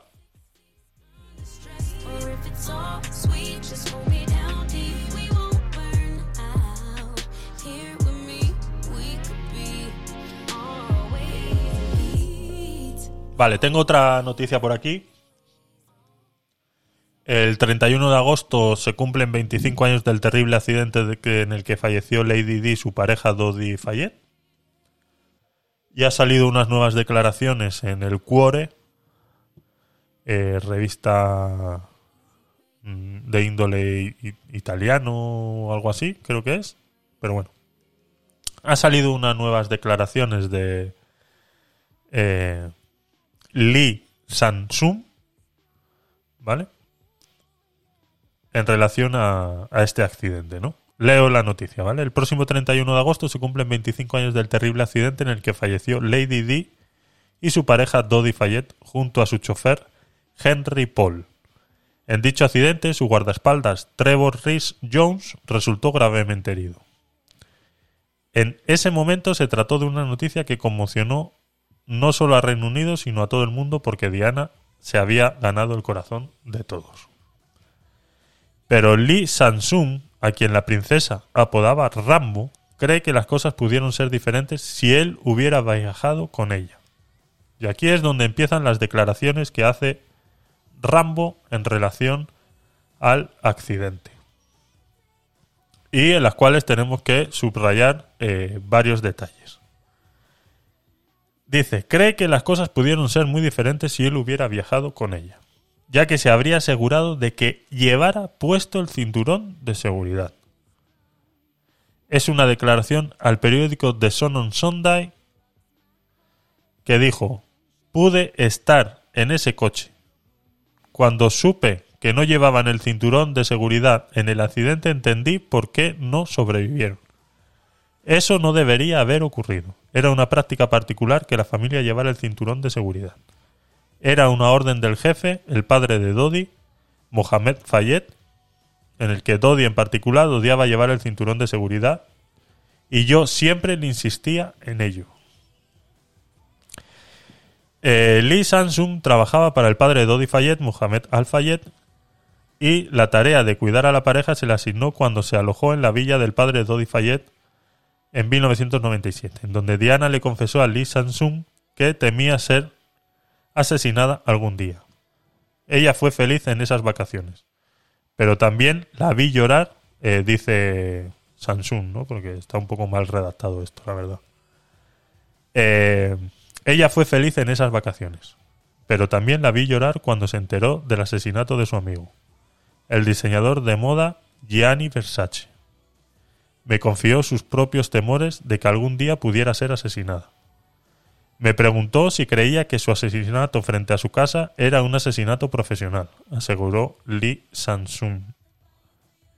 Y añadió, pensé que lo era. Entonces ella dijo algo que siempre se me quedó grabado. ¿Crees que me lo harían a mí? Estaba temblado y esta- temblando y estaba claro por su tono que realmente pensaba que podrían hacerlo. Estas eh, últimas declaraciones de Rambo, como le llamaba Lady D, eh, han abierto un nuevo un nuevo debate sobre este tema después de que se van a cumplir 25 años del terrible accidente. Y me parecen eh, un poco desafortunadas de su parte no hacer este tipo de, de declaraciones pero vamos deja muy claro algo algo muy muy seguro no y es que si hubieran llevado cinturón de seguridad esto no hubiera pasado y que él asegura en sus declaraciones que él insistía mucho a la gente que iba eh, con él en el coche que se pusiera el cinturón de seguridad, tanto a Dodi Fayette como a eh, Lady T. Y que como ese día él no iba en el coche, pues eh, por eso fallecieron en el, en el accidente, ¿no? Digo que son un poco desafortunadas porque no vienen a ningún aclarar eh, nada que no hubiéramos eh, sabido ya. Lo único que se está apuntando eh, un tanto en ese sentido en el que, pues eso, él asegura que esto no hubiera pasado si él hubiera ido en el coche por el simplemente hecho de el cinturón de seguridad, ¿no? Entonces es, es frivolizar un poco con la situación porque nadie puede asegurar si eso hubiera pasado o no, si, o sea, son todos supuestos son todos supuestos y los hechos son los que son. Eh, si no llevaban cinturón de seguridad y lo hubieran llevado, todos sabemos que eh, hubieran tenido más probabilidades de eh, sobrevivir, pero que tampoco te asegura 100% que un cinturón de seguridad te salve de, de ese tipo de accidentes. ¿no? A ver, doctor, te escuchamos. Pues yo creo que estos famosos que expresan miedo a ser atacados, el tema de Versace o John Lennon, Ajá. eh, que ellos grandes fortunas, pero que no se preocupaban de tener un, un pues un equipo de seguridad, ¿no? Eh, he revisado internet y también han echado fatuas contra algún algún presidente de Estados Unidos, pero mira cómo no les ha pasado nada, ¿eh? porque tienen su seguridad. Hasta qué punto, no sé si esta cañez de estos famosos que no quieren dejarse a lo mejor 30 o 40 mil dólares al mes, eh, porque lo más importante que hay, que es salvar eh, su propia vida, ¿no? Ante un eventual ataque. Es que eso ya va en la decisión de, cada persona, ¿no? Eh, cuando son personas en las cuales, o sea, cuando es una persona normal, en las cuales tú tienes que decidir qué hacer, estás en tu libre derecho de si tener guardaespaldas o no. Cuando eres una persona pública como un político, tú no decides si tienes guardaespaldas o no. Te los ponen sí o sí. ¿De acuerdo? Entonces, esa comparación tampoco me vale, doctor. ¿Qué podríamos criticar, por ejemplo? Eh, a Médicos Sin Fronteras. Cuando dicen, no, nosotros vamos sin, sin protección. O sea, bueno, pues entonces cuando secuestren en, en mitad de África, eh, no me pidas ayuda.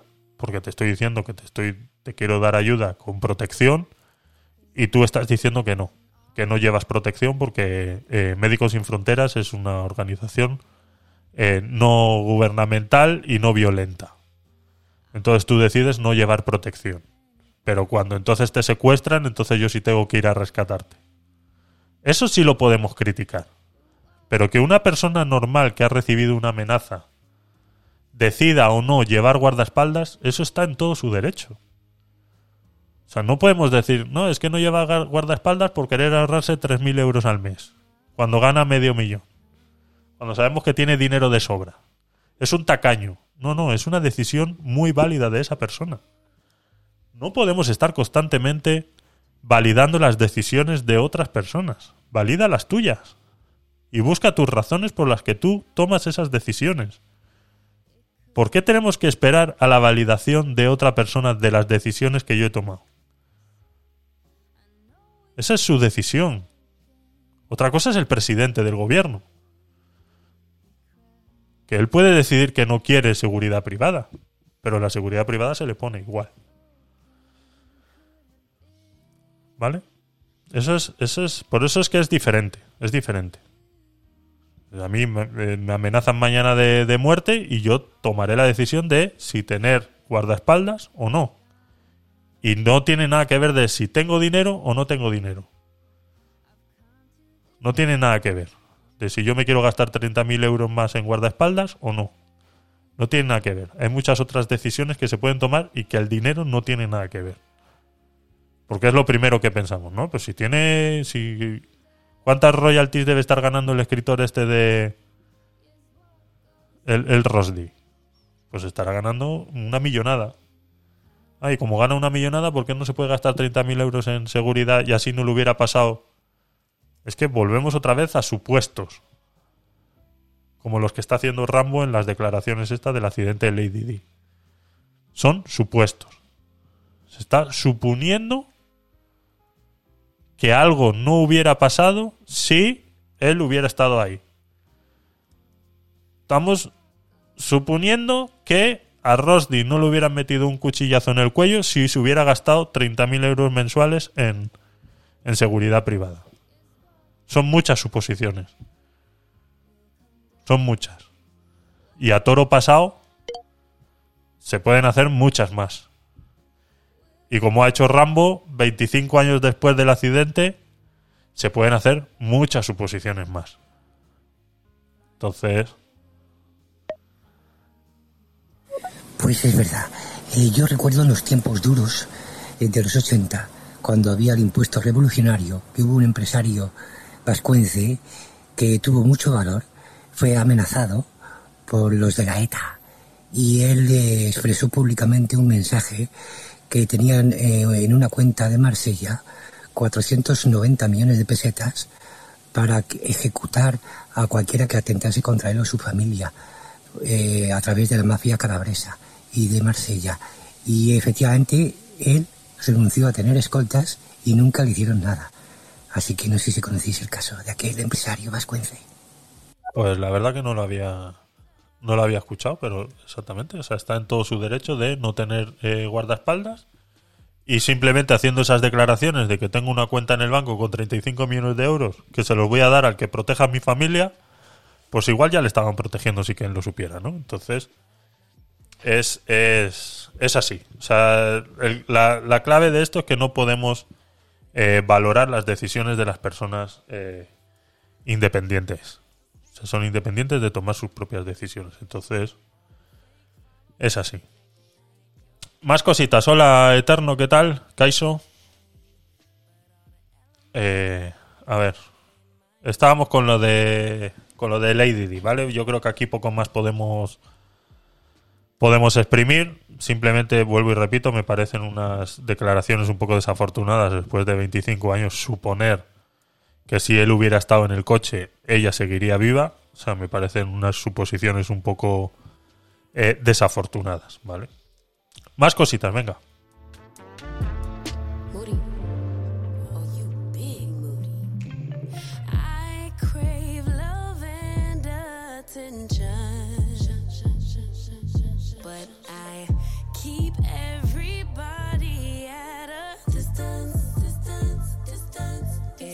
Aquí tengo la de. Tengo la de JK Rowling, ¿vale? Que ya la hemos comentado así un poquito por encima, así que no la vamos. No la vamos a saltar, pero para resumir un poquito, ella hizo unas declaraciones en Twitter eh, condenando el ataque de Rasdi por, por el islamista radical y automáticamente pues le salieron eh, amenazas de muerte eh, en Twitter, ¿no? Y podemos ver eh, cómo a ver si me deja abrirlo. Aquí no como JK Rowling eh, le escribe a, Twitter eh, preguntando a ver si hay, algún- alguna posibilidad de ayuda en relación a este tema no y pega eh, varios pantallazos de varios tweets en los que dice bueno no te preocupes que tú serás la próxima cuando ella solamente pone que se siente bastante enferma ahora mismo al respecto y que esperemos que esté bien.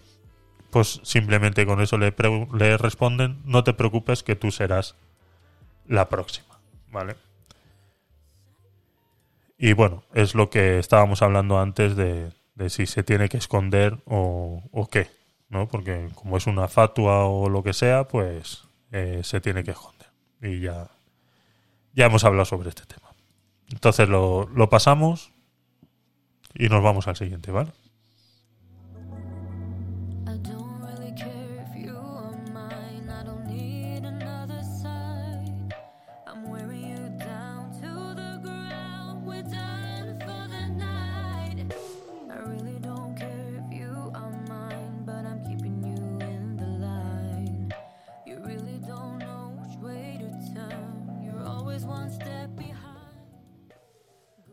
Tres años de cárcel a un policía nacional de Madrid por inventarse un caso de drogas para perjudicar a un vecino.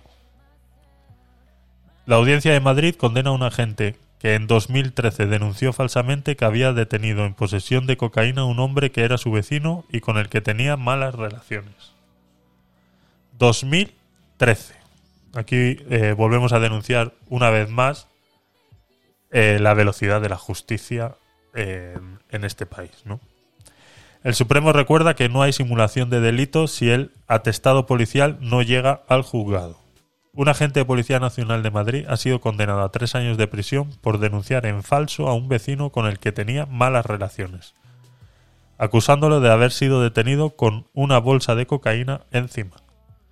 La audiencia provincial explica que su objetivo era perjudicar a un vecino y que para ello no solo elaboró una denuncia falsa, también falsificó la firma de su compañera de patrulla y tramitó la documentación para que esa inventada posesión de drogas figurase en su ficha policial, pudiendo perjudicarle como trabajador en el sector de la seguridad privada. Tres años. Solamente. O sea... Me parece poco, me parece poco. La sentencia a la que ha tenido acceso el diario.es, ya que ha sido recurrida por el policía ante el Tribunal Superior de Justicia, destaca que el policía y su víctima eran vecinos en la localidad madrileña de Parla y mantenían una muy mala relación desde hace años, con denuncias cruzadas por lesiones y acusaciones que provocan daños y destrozos en el edificio, entre otras cosas. Fue en 2015 cuando se denunciaron mutuamente por supuestas agresiones y cuando la policía informó al denunciante que tenía antecedentes por haber sido detenido en Madrid con una bolsa de cocaína dos años atrás. Claro. Y el tío lo flipaba, ¿no? Ay, ese es un tema apasionante. Los vecinos. ¿Hasta qué punto España es prácticamente el único país donde la gente vive en bloques, con lo que se llama vecinos? Y hasta qué punto lo hemos normalizado, ¿verdad? Eh, en los demás países, la mayoría de la gente, por muy pobres que sean, o viven en, un- en una casa, un chamizo, cualquier cosa, pero que el vecino más cercano está a 20 a 30 metros, ¿no? Yo creo que hay que ir a la raíz de los problemas. ¿En qué cabeza cabe que convivir con extraños unos encima de otros puede ser algo saludable y, e inevitable que surjan este tipo de conflictos, ¿no? Yo creo que es un síntoma de algo peor. Hombre, está claro que eh, la sociedad ha denigrado de tal manera que no son capaces de convivir en sociedad. Entonces, eh, cuando tienes un edificio con, con 100 vecinos, pues te lo por seguro que alguno, aunque ya te digo yo que cada vez hay menos trato con la gente y a no ser que generes un problema eh, fuerte al respecto de algo, no tienes por qué tener ningún problema. Porque hoy en día ya es que ni para pedir sal te tocan la puerta. Entonces, hemos denigrado en, una sociedad de ese, de ese calibre.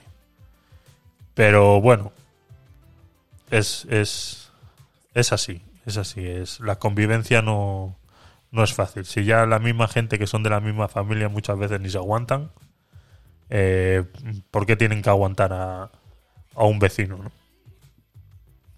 Eh, según el acta de la denuncia, su vecino policía le había detenido en 2013 según el acta, ¿vale? O sea, todo esto es lo que el acta falsa que generó este policía. dice que había sido detenido en 2013 junto con otra agente en la calle Valverde de Madrid en posesión de una bolsita de cocaína, cerca de la comisaría de Leganitos donde trabajaba el acusado. El afectado denunció a su vecino policía, convencido de que esa denuncia falsa había sido cosa suya, pero el juzgado instructor archivó el caso hasta que hasta en cuatro ocasiones hasta que fue enviado a juicio a la Audiencia Provincial de Madrid con la Fiscalía, pidiendo cuatro años de cárcel para el agente acusado. Finalmente el tribunal le ha considerado culpable en un delito de falsedad documental y le ha condenado a tres años de prisión, además de una multa de 2.700 euros y una indemnización para el afectado. No dice la indemnización de cuánto es, pero vamos, vuelvo y repito que me parece me parece muy, muy, muy poco. A ver, eh, los que estáis en, en Twitch, eh, ¿qué tal? Eh, bienvenidos, Sky Geekles. Gracias por, por pasarte. Si tienes que hacer algún comentario o lo que sea, lo puedes hacer ahí en el chat y tranquilamente lo, lo leemos, ¿vale? Más cositas, más cositas. Sanciones de hasta 30.000 euros. Dice que le puede caer eh, al policía de indemnización a esta persona. Dice más adelante la noticia. Más 2.700 para el Estado. Sanciones que emparejan más de desde los 601 hasta los 30.000. Que son la- los delitos de eh, falsedad documental y bueno, y todo lo, lo que le haya podido generar a esta persona en su trabajo por tener estas denuncias, ¿no? Porque si, si trabajaba de seguridad privada, ya sabéis que en la seguridad privada eh, te piden los antecedentes eh, penales, ¿no? Entonces, si ya te sale eso en el registro, pues, pues poco puedes hacer. Más cositas, más cositas de policías y... y ahora nos vamos con un guardia civil. Nos vamos con un guardia civil. Nos vamos de la Policía Nacional a la Meremérita. Dice, la Guardia Civil desmiente una leyenda popular.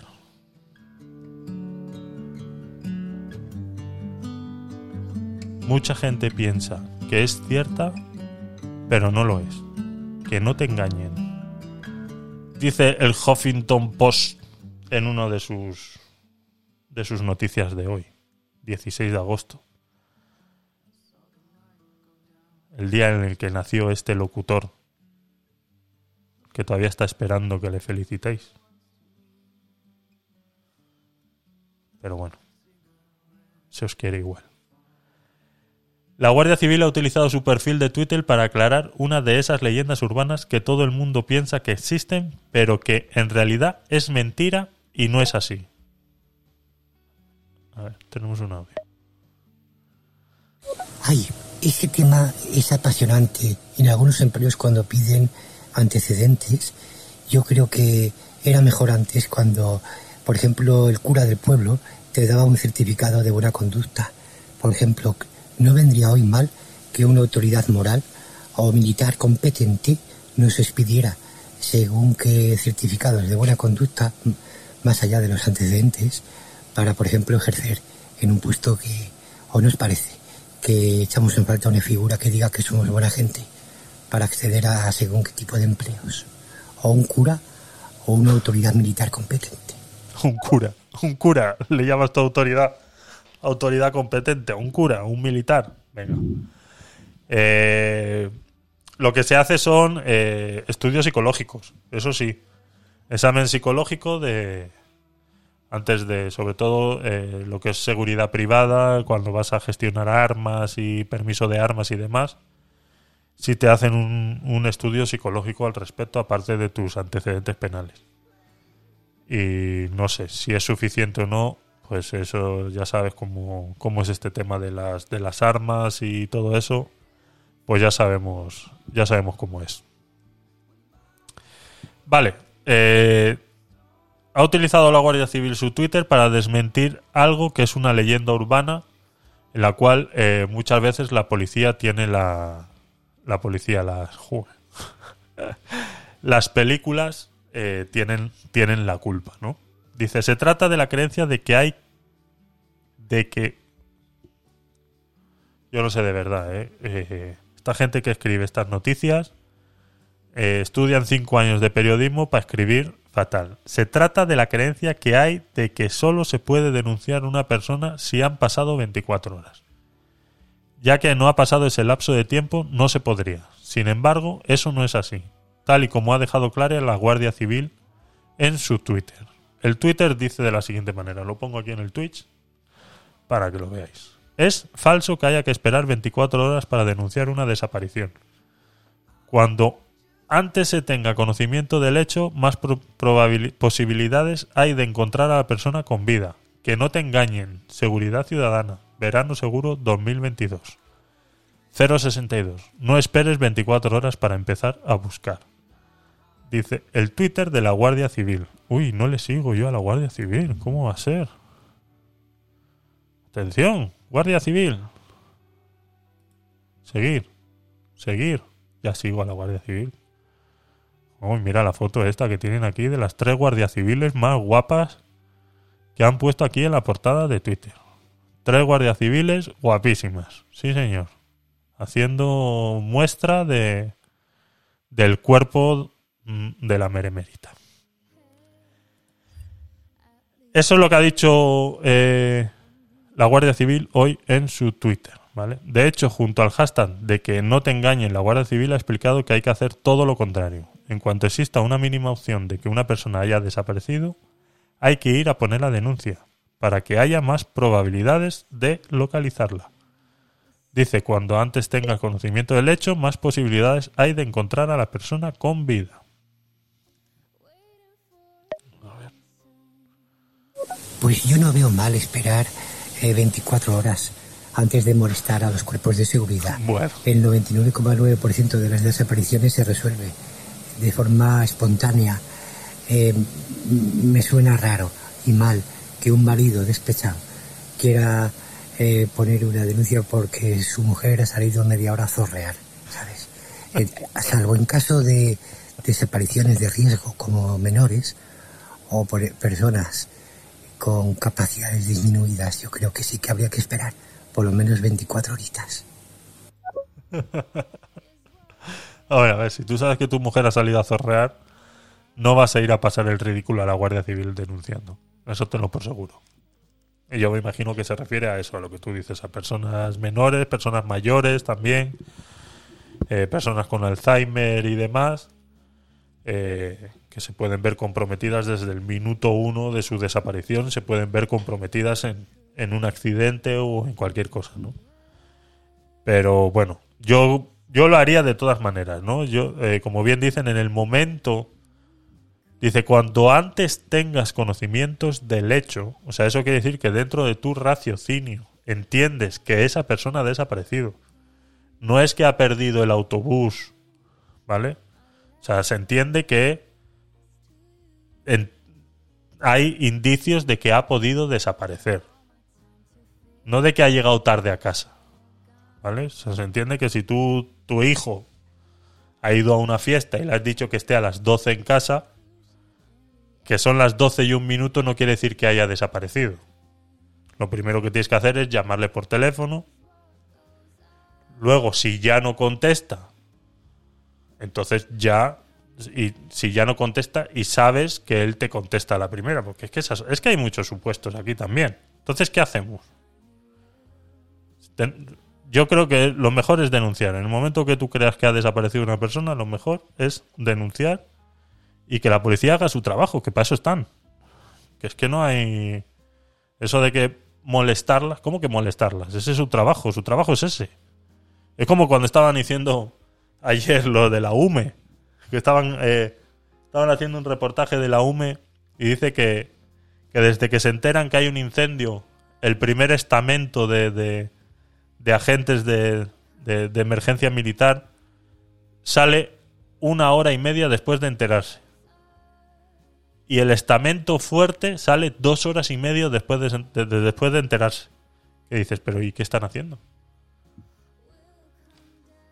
¿Qué están haciendo? O sea, por favor que alguien me explique más la logística eh, relacionada con este tema. Porque no entiendo que tarden dos horas y media una unidad de emergencias.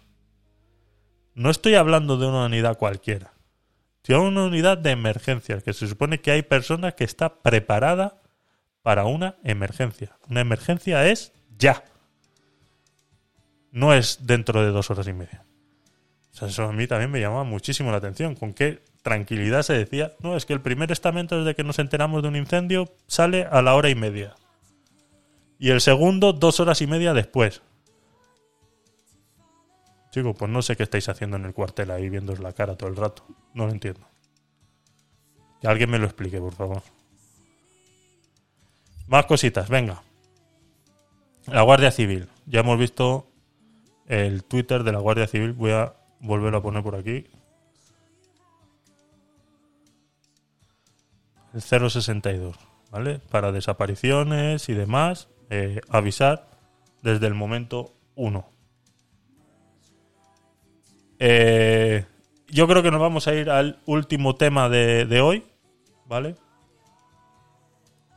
Eh, hace hace cuatro días atrás hice un pequeño eh, reportaje en el podcast night del viernes eh, de la semana pasada sobre los drones, ¿vale? Estoy preparando un, un capítulo específico, estoy intentando a ver si consigo a alguien que sepa de- del tema drones para que nos, nos hable sobre, sobre qué se- cómo se están utilizando en España y demás. Entonces, navegando un poquito por internet, y luego ya más adelante me di cuenta que salió en las noticias también, es- eh, salió a coalición la siguiente noticia, ¿no? Eh, vamos a ver, la busco. Dice, un dron sobrevuela Vilar de Barrio para vigilar que se cumplan las restricciones de agua. Vilar de Barrio es un pueblo en Ourense, La Coruña, el cual están utilizando drones para vigilar a la gente que no utilice o malgaste agua. ¿Vale? Os voy a poner el, el vídeo, está en galego, pero bueno, eh, se entiende, se entiende igual, ¿de acuerdo? Y ahora lo comentamos. sobrevoa as aldeas de Porto e Alemparte a vista de páxaro o Concello de Vilar de Barrio tenta averiguar quen fai un uso irresponsable da auga. Hai un pequeno porcentaxe, moi pequeniño porcentaxe, calculamos un 2% da poboación que fai un uso individual da auga. Nós queremos saber que piscinas privadas, que, que, que hortas privadas, eh, que xardín está neste momento verde indebidamente Dicir, se usted ten un, un pozo privado é moi libre de facer con il, con esa auga o que a Confederación Hidrográfica lle permita pero non coa auga da que se abastecen todos os veciños. A pesar de que a maior parte deste Concello da Limia está na Serra de San Mamede, onde nacen varios ríos, a seca histórica deste ano xa obrigou a levar a cabo cortes de auga en varias localidades, polo que preciso din restringir o uso da traída o estrictamente necesario. Por agora non sancionarán. Vai ser para por o dedo acusador, pero sí disuasorio, sí, eh, digamos, educativo. Oye, que non podemos quedar... Eh, eh, collo a mangueira, meto no rego do millo e, e naide o sabe, sí que o sabemos. Cada persona tiña que ser consciente, sobre todo neste tempo. Ao vir o inverno, cada un pode regar o que queira. Pero é difícil, a veces... Uh Eh, cando lle damos o grifo non somos conscientes dos litros que poden sair concienciarnos de que a auga é un ben escaso e de todos. Ademais, este dron tamén permitirá tallar outro problema o dos lumes comprobando se as faixas de protección están desbrozadas. Ahí vemos el, el dron sobrevolando todo el pueblo, ¿vale? Y esta es... Eh, a ver, Sobrevoa as aldeas Se de a dar Porto play e a esto. parte a vista de Páxaro o Concello de... vale. eh, esta es eh, mi crítica sobre este tema, ¿vale? El alcalde de Vilas de Barrio dice que es de una manera disuasoria y yo voy a decir por qué. Es de una manera disuasoria porque sabe él muy bien que está haciendo algo ilegal. Y que un alcalde esté haciendo algo ilegal, salga en la televisión demostrando que está haciendo algo ilegal, salga en todos los canales de televisión fuera de Galicia, demostrando que está haciendo algo ilegal, y que nadie diga que eso es ilegal, o sea, de verdad que no sé qué es lo que vamos a hacer, porque es que ya es, es, es que me pone negro. O sea, me pone malo cada vez que me entero yo de estas cosas. Es ilegal utilizar un dron para vigilar a la gente dentro de su propiedad privada. Por mucho que estén utilizando agua de mala manera o no la estén utilizando o hagan lo que les salga de la polla. Pero están dentro de su eh, propiedad privada. Y no se puede invadir la intimidad de las personas con un dron con el, la excusa de a ver si están malgastando agua. Con esa y con ninguna. Es un derecho que no se puede ceder. Y si yo vivo ahí y me doy cuenta de que están utilizando un dron para vigilarme, le denuncio. O sea, el alcalde recibe una denuncia. Porque es ilegal. Estás violando mi intimidad. Ya eso de que el agua, eso es que es disuasoria, es para concienciar a la gente. Para concienciar a la gente haces panfletos y los metes en el buzón de las casas. O haces una reunión en la fuente del pueblo y tratas de concienciar a la gente. Pero gastarte un dineral en un dron, luego en un piloto de drones, para que vigile si la gente está malgastando agua, eh, creo que te estás pasando un poquito. No sabías cómo darle trabajo a tu primo que sabe manejar drones. Mejor dicho. No sabías cómo darle trabajo a tu primo que, que- que sabe que se ha sacado el titulito de, de, manejar drones. Eso es lo que pasa ahí.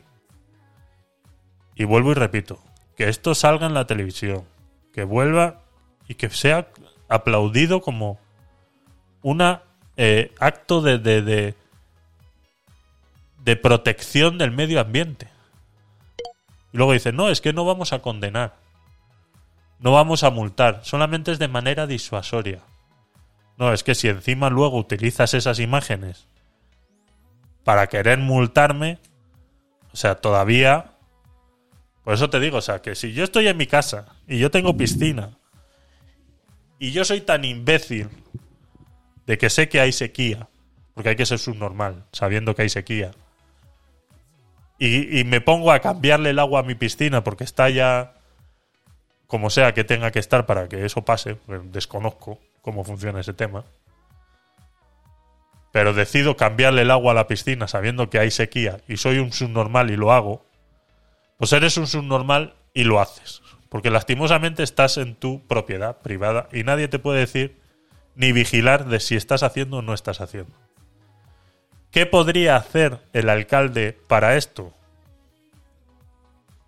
Que ya lo hace. eh, que ya lo hacen todas las empresas distribuidoras de agua. Que cuando ven que tienes un consumo elevado en el agua, te mandan una cartita y te dicen, oiga, creemos que usted tiene un consumo muy elevado de agua. Eso sí lo pueden hacer. Pero eso de tener un dron sobrevolando las casas para ver si tú estás malgastando el agua o para ver si tu jardín está más verde que el del vecino. Como ha dicho el alcalde ahí. Digo, ¿pero qué me estás contando? Que eso es ilegal. O sea, ¿cómo estamos permitiendo que un alcalde, es que vuelvo y repito, esta era la única manera de darle trabajo a su primo que se acaba de sacar el carnet de drones. Era la única manera. Porque como bien dice, no vamos a multar, solo es de manera disuasoria. Claro, es que si empiezas a multar, se, se destapa mucho más que estás haciendo una cosa ilegal. Porque tú no puedes utilizar unas imágenes que has obtenido de manera ilícita para denunciarme. Porque tú no puedes sobrevolar y grabar con imágenes lo que yo estoy haciendo en mi casa. Y si mi jardín está más verde que el del vecino. Es que no lo puedes hacer, que es ilegal. Señor alcalde, es ilegal. Y no sé por qué cuesta tanto entender que la gente tiene derechos. Y señor alcalde, si usted quiere concienciar a su pueblo para que no malgasten el agua, vuelvo y repito, hace panfletos y los mete en los buzones de las casas. Pero usted no puede invadir la privacidad de las personas con la excusa de que para ver si están malgastando agua. Pues estoy de acuerdo, eso de que el agua, no el agua es una especie de excusa, ¿no? Que en el fondo eh, la gente teme que sepan más de ellos, más allá de que estén regando, ¿no? Eh, sobre todo en poblaciones, ¿no? Pueblos. pues eh, no sé, el hijo de la Tomasa está con la Mariajo, que ha salido más puta de lo normal y cosas de esas, ¿no? Que en el fondo es cosa natural en los pueblos. Y celosos de su intimidad, pues arguyen eso, ¿no? Que les importa que les vigilen desde arriba, pero por esos temas, no porque estén eh, regando o dejando de regar. Y recordemos que un alcalde es la máxima autoridad de un pueblo, por encima incluso de la Guardia Civil, sobre todo en época de festejos, ¿no? Que tienen que pedir permiso todo el mundo al alcalde, incluso las fuerzas del orden. Así es, así es. Pero bueno, eh, por mucho que esté por encima de lo demás, no quiere decir que no estén haciendo una ilegalidad con este tema. Y, y vuelvo y repito, esta era la única manera de darle trabajo al primo que se acaba de sacar el carnet de dron. No hay más que darle. O sea, lo siento, lo siento. Y vuelvo y repito, es que que esto llegue a las televisiones, llegue a los periódicos como una proeza de heroísmo y de protección ambiental, eso es lo que opino. ¿Te quieres quedar conmigo? Tú te quieres, o sea, crees que somos imbéciles. Y habrá gente que se lo crea. Que a dónde vamos a llegar. Así mismo como estábamos hablando la semana pasada que están utilizando drones para rescatar a gente en los bosques, ahora resulta que también los estamos utilizando para vigilar si el jardín está más verde que el del vecino. Venga, hombre. Así que nada, chicos, pues eso es lo que lo que tenía para hoy. En vista de, de cómo se nos ha dado la noche y, y que no voy a poder dormir porque me, me- me ha dado la noche, o sea, me habéis dado la noche, de verdad. No pensé yo que íbamos a tener estas discusiones aquí y, y no sé si voy a poder dormir. Entonces, eh, queda en tu conciencia, doctor, si yo puedo dormir hoy o no. ¿Vale? Y poco más, chicos, la verdad que gracias por pasaros. Hoy estamos, hemos estado un poco solitos hoy, la verdad. Eh, se nota que es agosto y, y fechas centrales de agosto, donde hay mucho, mucho festivo y, y demás. Y la verdad que se nota. Eh, por favor, eh, recordaros que, que lo subo ahora a YouTube. Eh, darle ahí like y, suscribiros ahí al canal de YouTubes. Queda como VOD en Twitch. Para el que quiera ver mi cara guapa y bonita de 40 años recién cumplidos. Y lo subo en modo podcast por si queréis escuchar lo que no habéis podido escuchar de camino al trabajo. En modo podcast es la mejor manera. A ver, tenemos un audio. Bueno, bueno, pues felices sueños. Yo también tardo en dormirme. Hasta que no amanece no me duermo. Lo importante es no tener prisa. Eh, medio litro de café helado. Esas criadas filipinas que dan esos masajes en los pies. Y un poco más arriba para adecuar los sueños. Y sobre todo gatitos cerca. Ay, Dios mío. A ver, eh, ¿quién está por Twitch? A ver si puedo encontrar. ¿Quién? Sky Geekles. eh, eh, gracias por pasarte y ya lo sabes. Bueno, tienes el, el VOD en Twitch. Si quieres ver el, el resto de. El principio, sobre todo, que ha estado muy acalorado, por si no estabas. Ha estado muy acalorado aquí con las declaraciones del doctor Poyarzábal desde estéreo que a veces pues eh, nos hacen gracia y otras veces nos sacan el genio. Así que nada chicos, eh, muchas gracias y, y apoyarme un poquito en las redes para que esto se, se difunda y podamos ir agregando más gentita a esta pequeña comunidad que queremos crear. Y lo dicho, chicos, venga, muchas gracias. Se os quiere, nos vemos el viernes a las 10 de la noche en el podcast night número 8.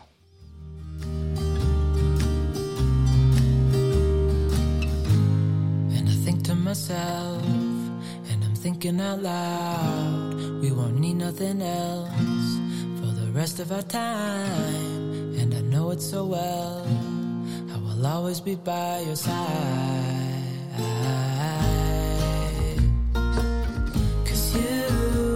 All the pieces back together. Yeah, you, you take all my wrongs and make them better. Yeah, you, you're making me wanna try forever. And I feel so free. Oh, my sweet baby.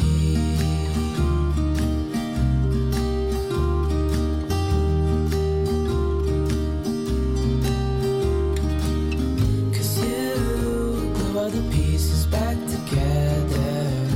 Yeah, you, you take all my wrongs and make them better. Yeah, you, you're making me wanna try forever. I feel so free. Oh, my sweet baby.